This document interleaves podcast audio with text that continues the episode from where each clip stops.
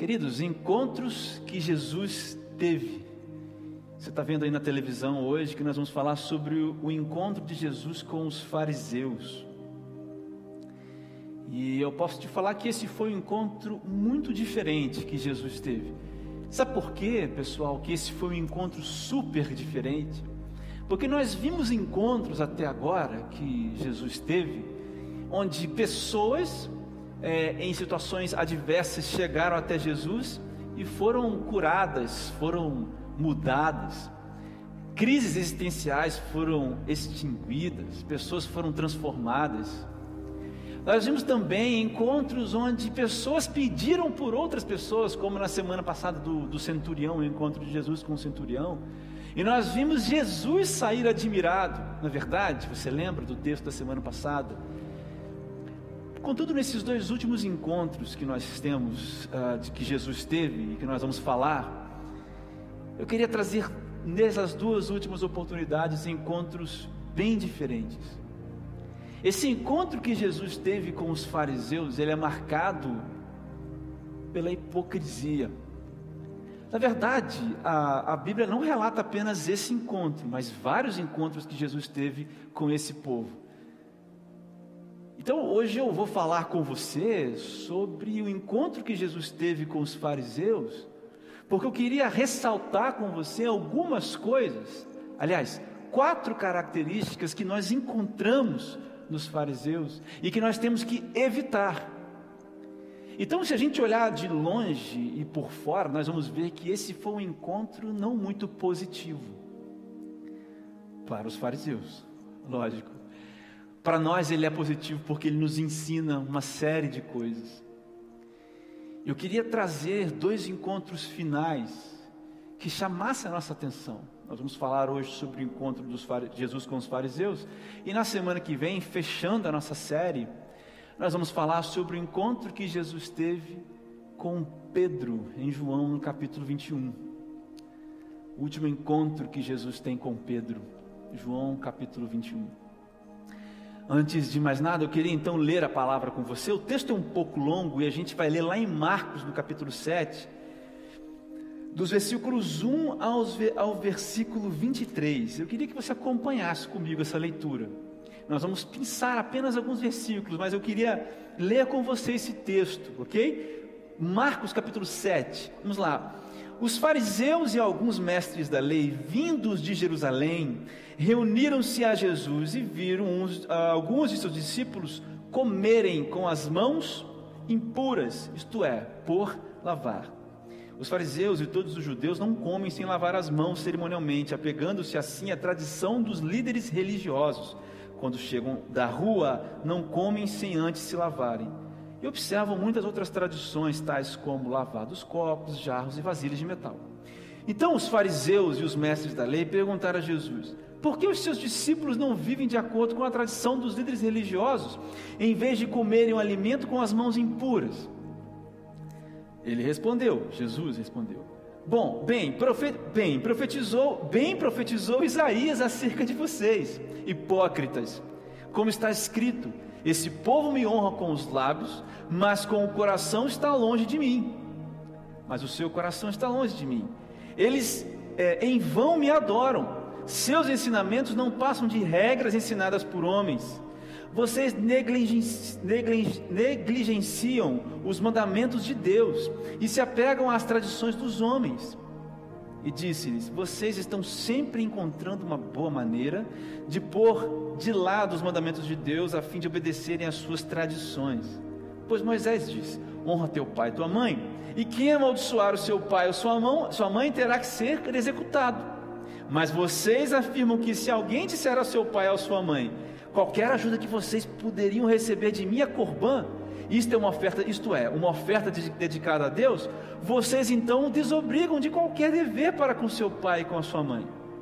Assim vocês anulam a palavra de Deus por meio da tradição que vocês mesmos transmitiram e fazem muitas coisas como essa. Jesus novamente chamou a multidão para junto de si e disse: Ouçam-me todos e entendam isso.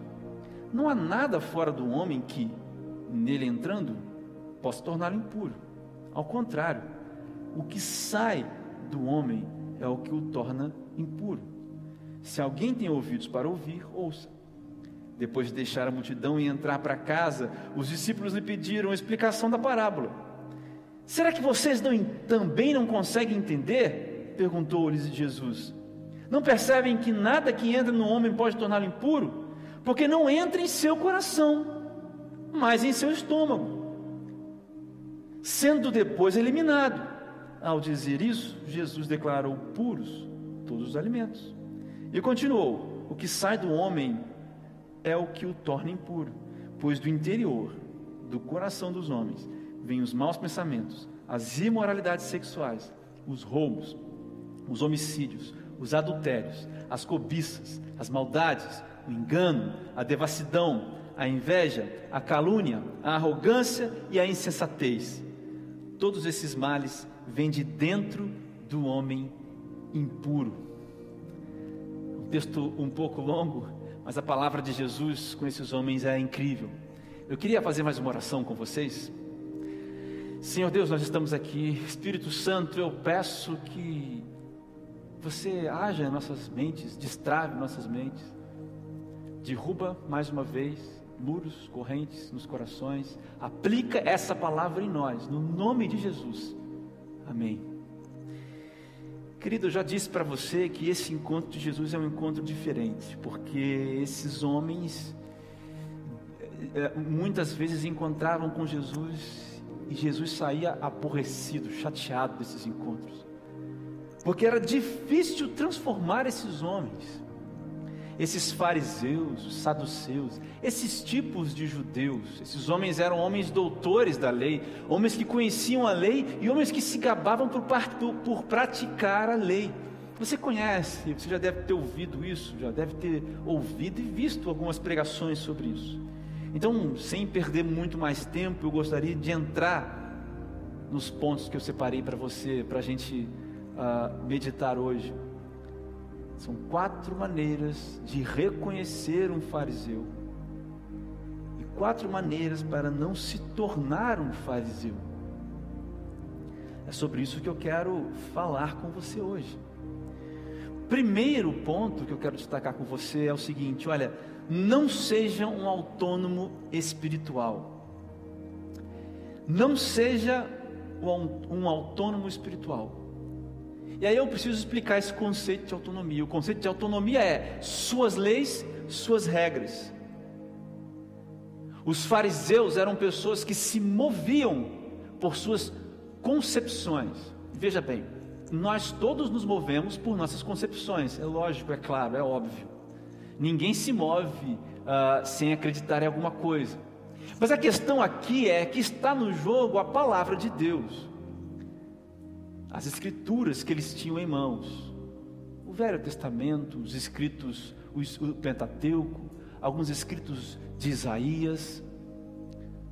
Esses homens tinham em mãos essas coisas. E o que regia a vida desses homens não era o entendimento a partir da Escritura, mas o conjunto de regras para dominar as pessoas e para bem próprio, para benefício próprio, um sistema de religioso criado por eles, um sistema religioso criado por eles. Isso é autonomia espiritual. Minhas leis, minhas regras. Mas nas, na questão espiritual, meu querido amigo, no cenário espiritual, no cenário espiritual, sobretudo no contexto cristão, o cristianismo, leis de Deus, as regras de Deus. Nós vamos falar um pouco sobre, mais para frente, se são leis e regras de Deus, mas quais leis são essas? Em, que se baseiam essas leis? E essa questão da autonomia, leva as pessoas a duas configurações de vida.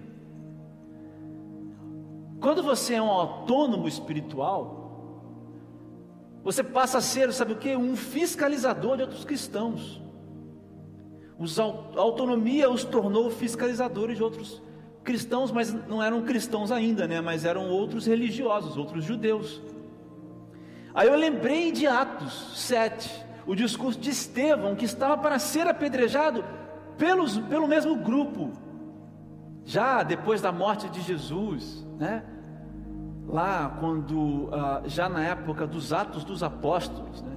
Quando Lucas escreve lá no capítulo 7, no versículo 50, dos versículos 51 e 53, ele diz assim: povo rebelde, o, o, o, o, Lucas descrevendo a fala do Estevão. Você sabe, Estevão estava para ser apedrejado, e aí ele estava se defendendo, alguns minutos antes de ser apedrejado até a morte, pelos religiosos, pelos fariseus.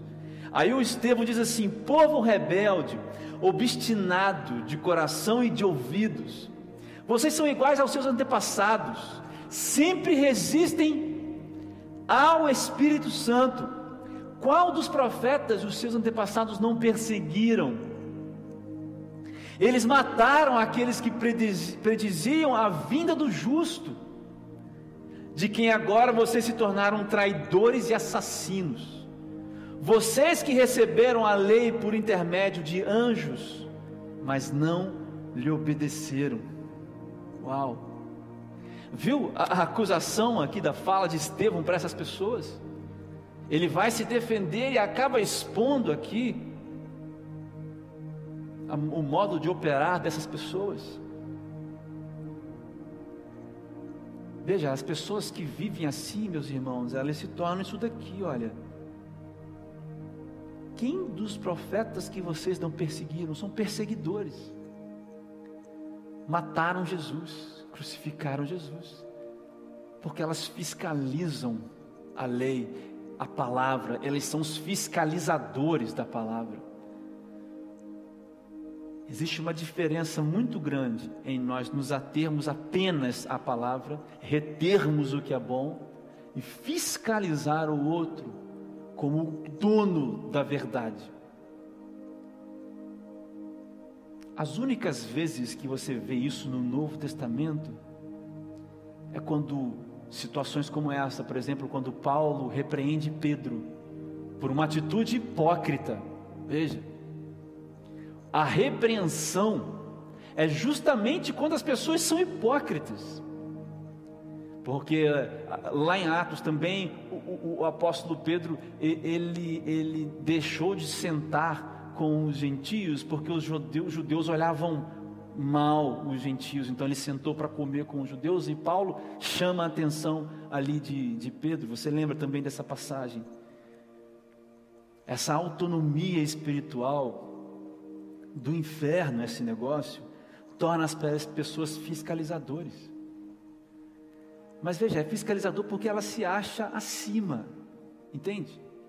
Ela fiscaliza porque ela acha que ela está acima. E aí a segunda coisa, a autonomia, ela verticaliza as, as relações.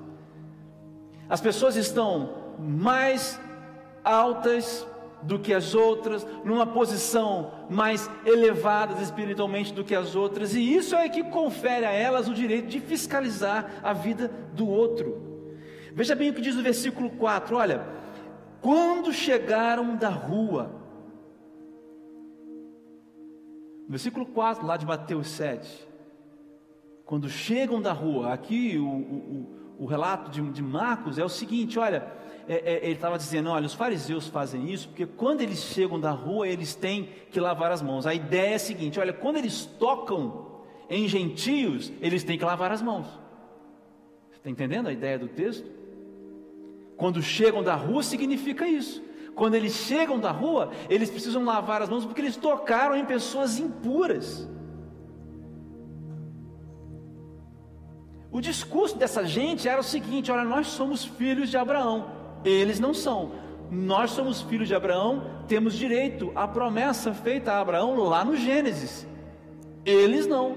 Sabe o que Jesus fala dessas pessoas? João capítulo 8, alguns versículos do 31 para frente, alguns poucos versículos. Disse Jesus aos judeus que haviam crido nele: Se vocês permanecerem firmes na minha palavra, verdadeiramente serão meus discípulos. Eles responderam: Somos descendentes de Abraão e nunca fomos escravos de ninguém. Como você pode dizer que nós seremos livres? 39. Abraão é o nosso pai, disseram eles. Aí Jesus respondeu: Se vocês fossem filhos de Abraão, fariam as obras que Abraão fez. Vocês estão fazendo a obra do outro pai de vocês, ou seja, do pai de vocês.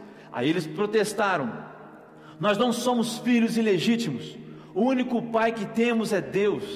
Aí Jesus diz assim no versículo 44, lá de João 8: Vocês pertencem ao pai com P minúsculo de vocês, o diabo, e querem realizar o desejo dele. Ele foi homicida desde o princípio e não se apegou à verdade pois não há verdade nele. Você entende o que Jesus está falando para esses homens?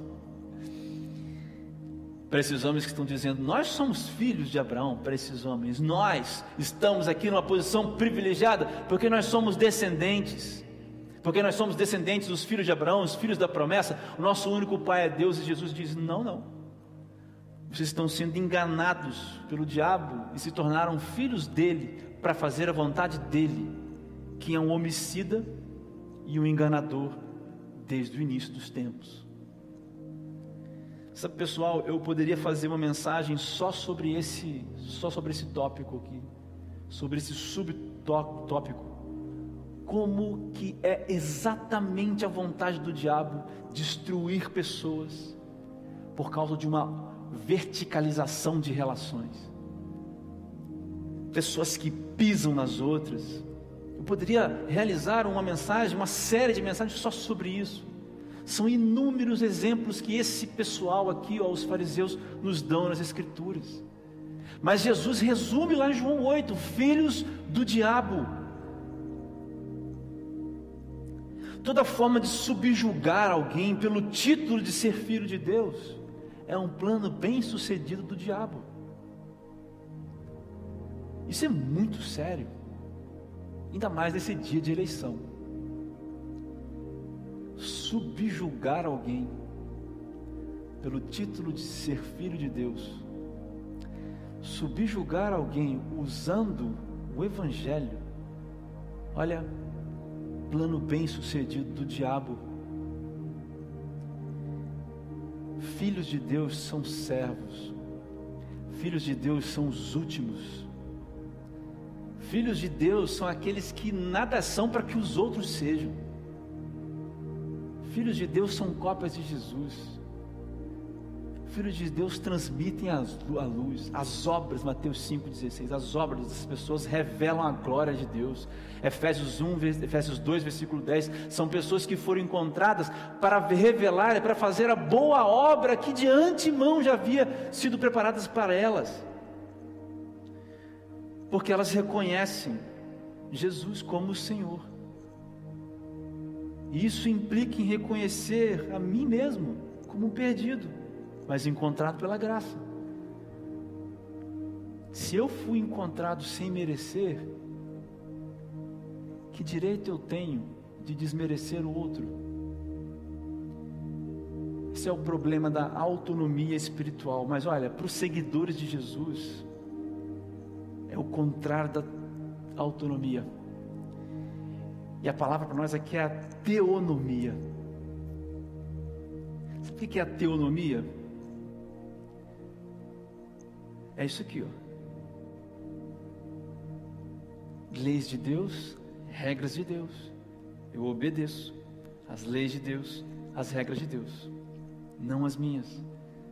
A teonomia é obedecer a Deus por amor a, te, a linguagem da teonomia é o amor. A gente tem que ter muito cuidado para não nos tornarmos autônomos espirituais. E a única coisa que quebra essa autonomia espiritual é perceber o amor de Deus, que muito antes foi entregue a mim e a você, ali na pessoa de Jesus Cristo crucificado na cruz.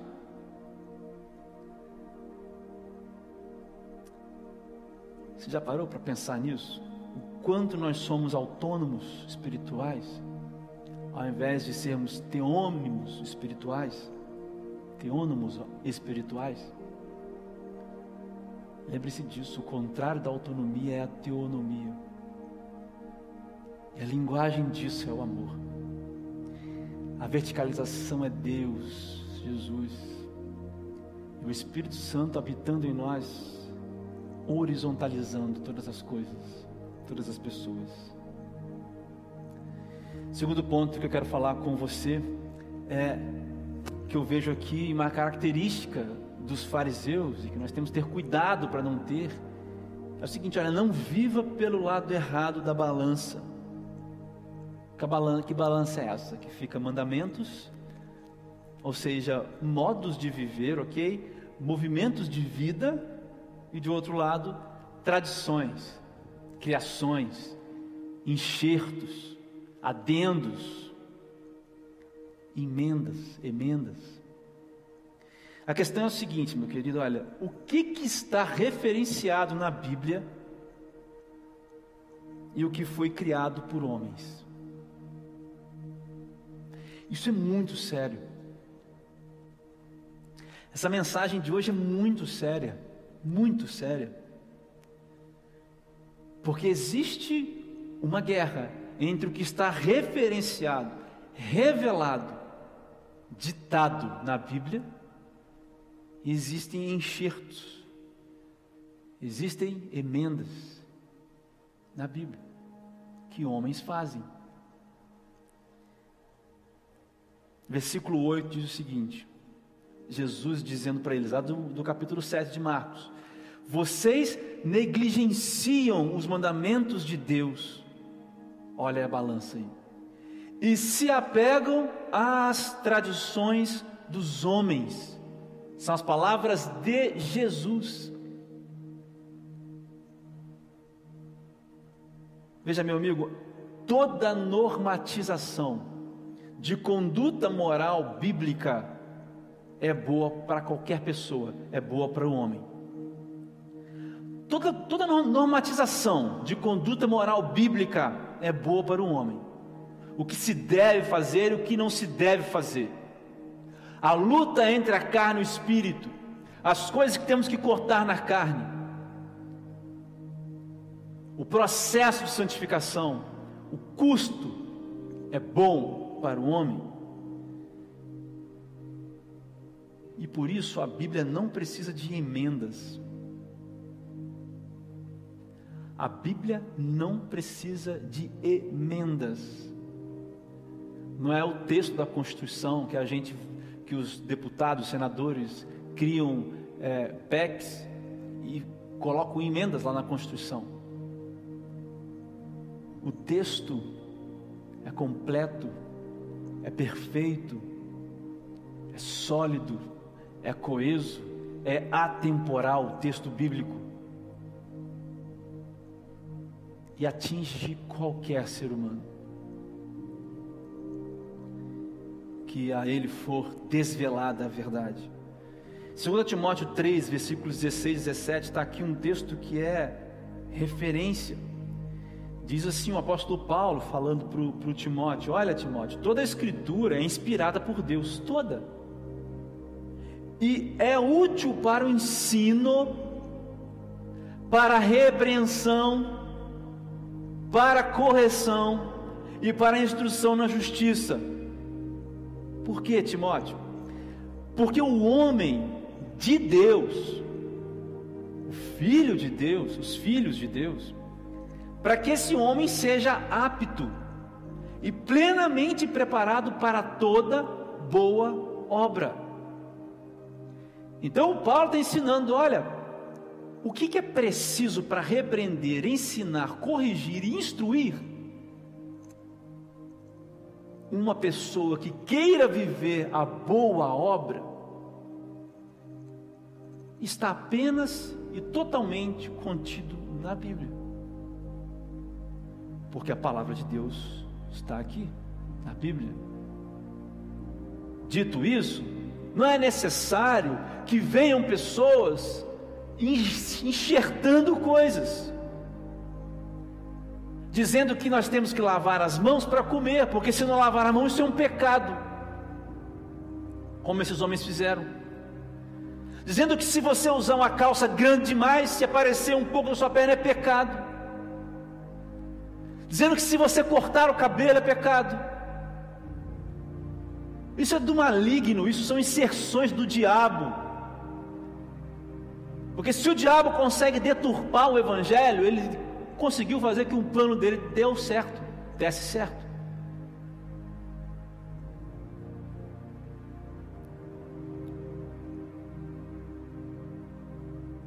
Isso é muito sério.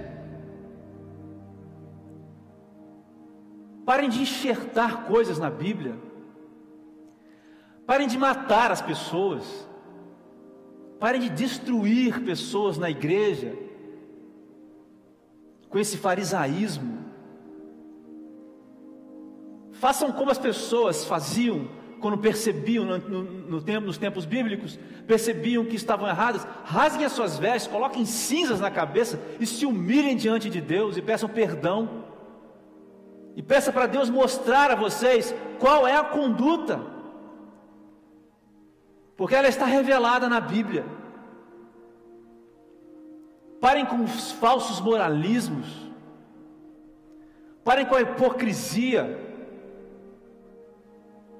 porque isso mata, porque isso destrói, porque isso é o diabo ganhando terreno. Toda normatização que nós precisamos já está na Bíblia. E não é nada fácil seguir o que está aqui na Bíblia, porque o próprio Jesus disse: tome a sua cruz Olha, tome a sua cama, deita bem e vive. Tome a sua cruz. Carregue um madeiro pesado, onde suas mãos terão que ser pregadas no processo de santidade, seus pés terão que ser pregados. Nós não pregamos o afrouxo do que moralmente está estabelecido na Bíblia, mas nós pregamos veementemente a territorialização muito séria do que apenas está escrito na Bíblia e nada mais. E nada mais.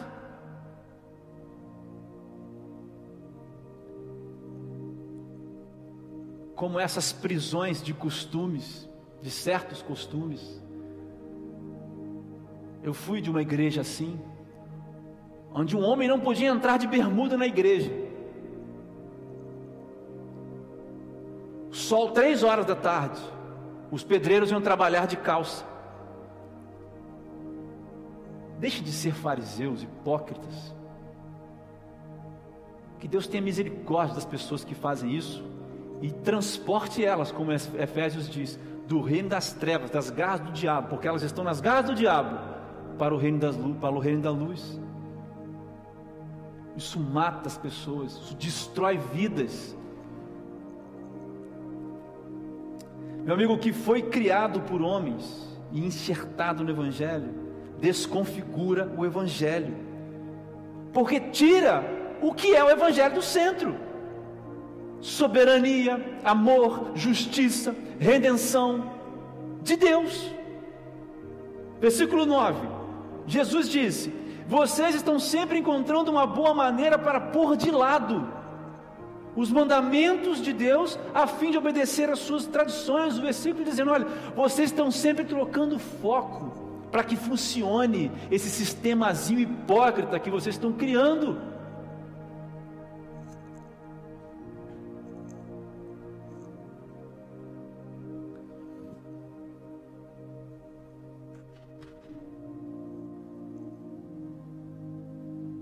O que, o que desconfigura o Evangelho é tirar o centro da mensagem do Evangelho. Jesus disse isso. O que é criado pelo homem, enxertado, desconfigura o Evangelho. É isso que essa palavra de Jesus é incrível, cara.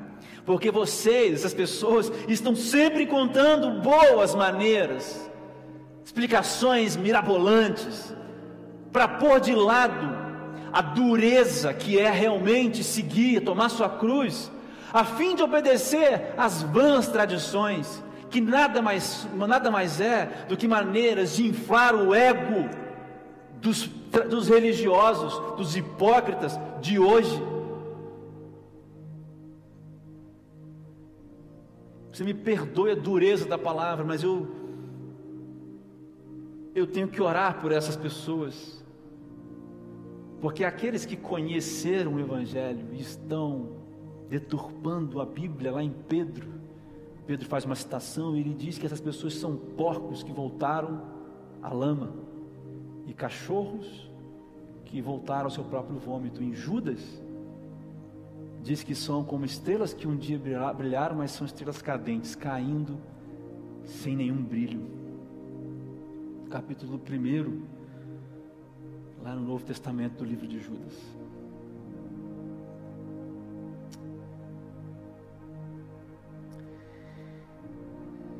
terceira parte que eu queria falar, a terceira maneira é, é de perceber um, um, um, hipócrita, um fariseu e ter cuidado para não ser, é o seguinte, ser como ele era, é não perca de vista o verdadeiro obstáculo da comunhão. Cara, isso, isso aqui é, é sensacional, porque a palavra de Jesus é incrível. Versículo 20, Jesus diz o seguinte: olha, o que sai do homem é o que torna impuro. Ou seja, o verdadeiro obstáculo da comunhão é o pecado.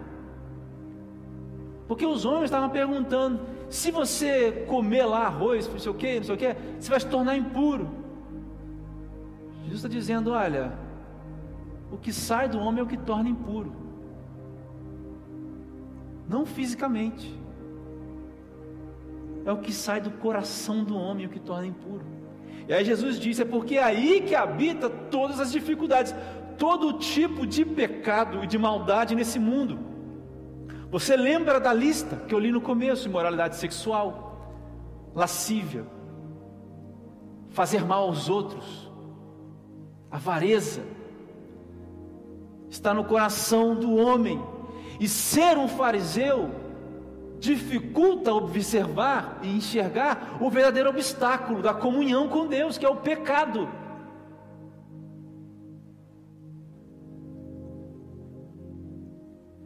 Por isso, meu amigo, cuidado com as miragens.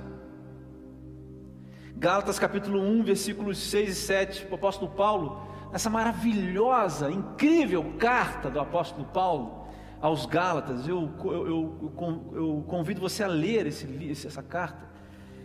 Ele diz assim: Olha, admiro que vocês, admiro-me de que vocês estejam abandonando tão rapidamente aqueles que, aquele que os chamou pela graça de Cristo para seguirem outro evangelho, que na realidade não é o evangelho. O que ocorre é que algumas pessoas o estão perturbando, querendo perverter o evangelho de Cristo.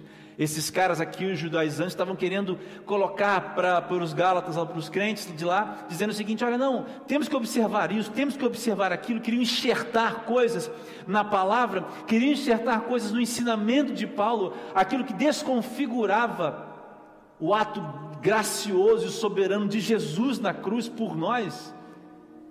E aí Paulo fala: olha, essas pessoas estão querendo perverter o Evangelho, e essas coisas tiravam o foco das pessoas pro verdade... tiravam o foco das pessoas do verdadeiro obstáculo, o pecado. Veja que coisa incrível. Como é difícil, meu querido, como é difícil Depois que se está acostumado com esse pensamento farisaico, observar o verdadeiro pecado, porque o pecado está dentro de nós. Olha aí, é isso que Jesus disse. O pecado está dentro, coração. Porque o fariseu não consegue olhar para dentro, ele, ora, ele olha para o outro. Mas quando a gente se vê no espelho espiritual, aí você vai entender do que é feito seu coração e do quanto você é carente da misericórdia de Deus, que graças a, a Ele mesmo renova sobre nós as suas misericórdias e está disposto a ter relacionamento com pessoas, mesmo que o pecado seja um obstáculo. Miragens, meu querido, são inserções fúteis, vazias e que escondem o terrível fim para os pecadores. Porque o pecado mata. O pecado mata. 1 Coríntios capítulo 6, versículos 9 e 10. Vocês não sabem que os perversos não herdarão o reino de Deus?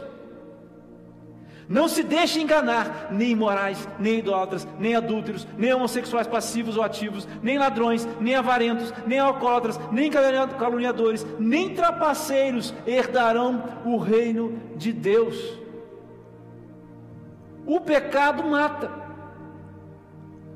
E o que o diabo quer é fazer com que as pessoas mentirosamente achem que achem que estão vivas quando estão mortas. Quando estão mortas. É por isso que é graça, meu amigo. Porque quem está morto não tem vontade. Quem está morto não pode dizer, a não ser que o Espírito se revele, se desvele a essa pessoa. E é isso que o diabo quer. Ele quer fazer com que você não olhe o verdadeiro obstáculo. Porque quando você olha outras coisas que não o pecado, meu amigo, você já está morto. Não enxergar o verdadeiro obstáculo, não conseguir enxergar o pecado, é o sinal mais claro da morte espiritual. O pecado mata, e existe uma morte eterna reservada para os pecadores. E aqui eu quero só esclarecer uma coisa: existe uma frase que diz: Deus ama o pecado é, Deus ama os pecadores, mas odeia o pecado. Tem gente que defende essa frase integralmente, tem gente que contraria essa frase integralmente. Eu creio 100% que essa frase é verdadeira, porém, Deus ama os, o pecador, mas odeia o pecado, e odeia o que vive no pecado, porque existe uma diferença entre nós lutarmos com o pecado e sermos reféns das coisas da carne, do pecado. Existe uma diferença entre lutarmos para não sermos ladrões, não sermos avarentos, não sermos adúlteros, não sermos idólatras, não sermos alcoólatras, caluniadores. Existe uma diferença entre lutar contra essas coisas e desejar não ser isso com todas as forças, por amor a Deus, por amor a Deus, não para merecer algo, mas por amor a Deus. E existe uma diferença entre ser assim, lutar contra essas coisas, e viver essas coisas compulsoriamente. Então Deus odeia o pecado e Deus odeia o pecador compulsório. Mas Ele ama o pecador que continua lutando. A má notícia é que para os pecadores, como esse texto de 1 Coríntios capítulo 6, versículos 9 e 10. A má notícia é que haverá morte e morte eterna. O pecado mata. Longe de Deus, perto do movimento de vida do pecado. Perto de Deus, longe do movimento de vida em pecado. Essa é a lógica. Não é ausente de pecado, é longe do movimento de vida em pecado. Não dá mais para viver assim. Por último, por fim, não viva como quem está perto, mas longe. Esse para mim foi o maior ensinamento desse texto, um dos maiores ensinamentos desse texto. Porque no versículo 6 e 7, Jesus vai citar Isaías. E aí olha o que o profeta Isaías disse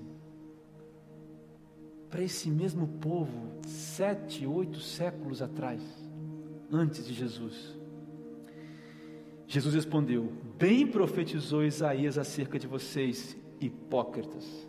Como está escrito: Este povo me honra com os lábios, mas seu coração está longe de mim. Em vão me adoram, seus ensinamentos não passam de regras ensinadas por homens não haveria momento melhor para Jesus encaixar essa palavra aqui de Isaías. Palavra de Deus, né, a partir da boca ali de, de Isaías. Eles viviam como quem está perto, mas estavam longe. Porque não passavam de pessoas que viviam por regras de homens. Homens que viviam atrás de homens e diziam-se viver debaixo da mão de Deus.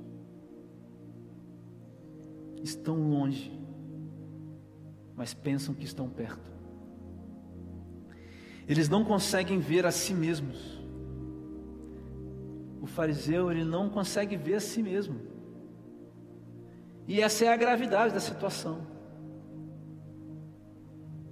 Essa é a gravidade. Porque com os lábios essas pessoas honram, mas o coração não.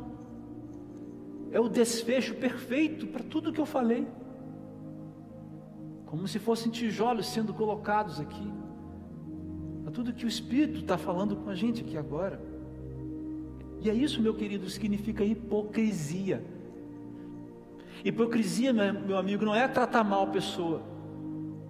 Hipocrisia não é passar por cima das pessoas fazendo mal. Hipocrisia é simplesmente não reconhecer genuinamente, autenticamente o seu lugar. Isto é hipocrisia. Hipocrisia é eu sou isso, mas vivo aquilo. Os hipócritas não herdarão o reino dos céus. Por isso que esse encontro para mim parece que todo domingo eu falo isso, né? Que um encontro é sempre melhor do que o outro, mas esse é especial. Porque não saiu ninguém curado. Jesus não saiu admirado. Não houve fé que moveu o mundo ali e Jesus curou uma pessoa. Não houve. Não houve não. O que houve foi a hipocrisia vencendo.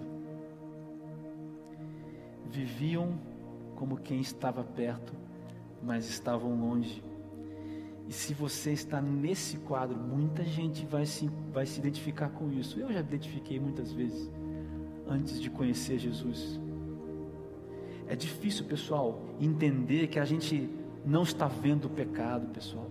É difícil, pessoal, a gente entender a dureza da Bíblia nas suas regras morais e perceber as coisas que as pessoas enxertam. É difícil, pessoal, sair de uma posição de autonomia espiritual para ir para uma posição de teonomia espiritual. É difícil, mas é fácil perceber isso, porque ninguém engana a si mesmo. Não tem como você dizer que vive perto, estando longe acreditar que realmente está perto. Vou terminar com quatro perguntas. Você vive em autonomia espiritual ou numa teonomia espiritual? Se a sua resposta é autonomia, primeiro sinal de um fariseu. Qual que é o seu código de vida ou de conduta? a Bíblia e exclusivamente e unicamente a Bíblia ou outras normatizações?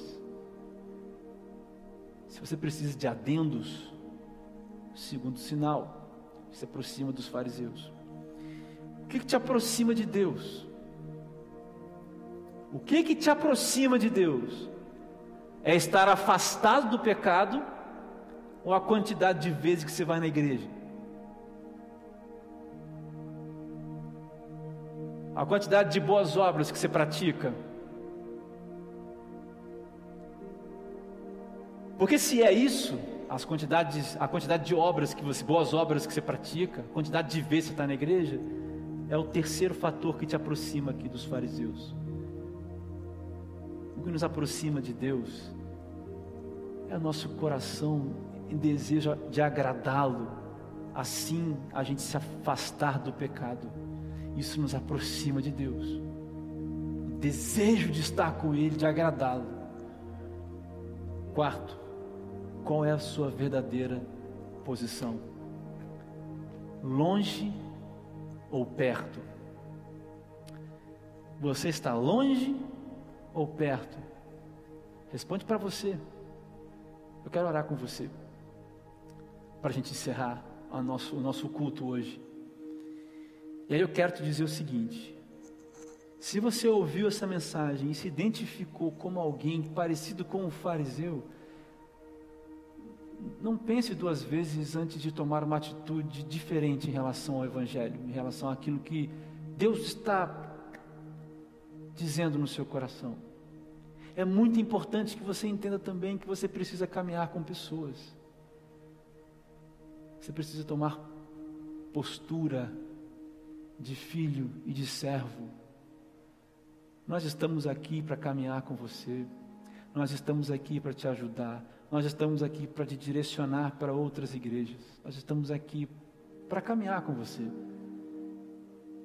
Talvez, meu querido, a razão do sofrimento que você carrega no seu coração, talvez a razão das lágrimas que caem e ninguém vê, seja o fato de que você não aceita, não consegue ver. Estava obscurecido para você de que é o pecado que te afasta de Deus. Mas sabe o que aconteceu hoje? O Espírito Santo se desvelou a você, a palavra de Deus. Então eu quero fazer uma oração com você, mas eu espero que você tenha uma atitude em resposta. Eu espero que você tenha atitudes concretas em resposta. Ler a palavra de Deus, falar com Deus, orar com Deus e se, e se conectar com a família de Deus aqui na terra. Vamos orar, feche seus olhos. Senhor Deus, eu entrego nas tuas mãos os teus filhos, todos os que estão ouvindo, todos os que ouviram a tua palavra, seja quando ou onde eles estiverem, seja quando for, que a tua palavra provoque mudanças, provoque alterações desta hora. Deus, quebra a corrente, as correntes, a parede, Deus, da religiosidade, da hipocrisia. Pai, arrebenta com, os planos de, com os planos de Satanás. Coloca sede nos nossos corações pela tua palavra. Luz em nossas mentes para o entendimento da tua voz. E o desejo incessante de te agradar e de viver única e exclusivamente debaixo da Sua palavra. Pai, se existem pessoas que nos ouvem que são assim hoje. Eu sei que Jesus teve muita dificuldade com essas pessoas, mas eu gostaria de te pedir: liberta essas pessoas hoje no nome de Jesus. Amém. Meu querido, eh, nós vamos encerrar. Não sei se a Thalita vai dar algum aviso. Eu queria convidar você então a participar com a gente das nossas programações durante a semana. É, nós temos várias programações aí na descrição do vídeo, tem todos os nossos quadros no Instagram, todos os quadros aqui no YouTube. Eu estou aqui no YouTube segunda, quarta e sexta com você a partir das oito da manhã, fazendo o nosso devocional. Te convido a estar lá com a gente, segunda, quarta e sexta. É, nós estamos vendendo camisas e nós estamos também nessa campanha dos mil inscritos. Então, queria pedir você que, por favor, se inscrevesse no nosso canal, compartilhasse. Nós precisamos de mais inscritos para viabilizar algumas ferramentas no YouTube. E nós estamos vendendo nossas camisas, é, sobretudo no Natal, porque nós estamos com muitos projetos missionários para o ano que vem. Já para janeiro agora, uma viagem missionária de verão, por exemplo. Ano que vem tem algumas coisas para acontecerem e nós precisamos de recursos. Como nós somos um movimento de missões urbanas, nós estamos vendendo as camisas para gerar recursos para retornar mesmo em ações de missões do reino. A gente conta com a sua ajuda também nisso. Senhor Deus, leva em paz todos nós nesta manhã, que tenhamos um dia na tua presença, que tenhamos uma semana, Deus, dedicada ao Senhor Deus entregue ao Senhor, moldados pelo teu espírito. Senhor Deus, eu entrego todos os pedidos nas tuas mãos nesta manhã. Dá a paz que excede todo entendimento. Glória seja dada ao teu nome pela libertação que houve hoje pela tua palavra. Leva-nos em paz. No nome de Jesus nós te agradecemos por tudo. Amém. É isso, pessoal. Até semana que vem, 10 e meia. Paz e luz. Tchau, tchau.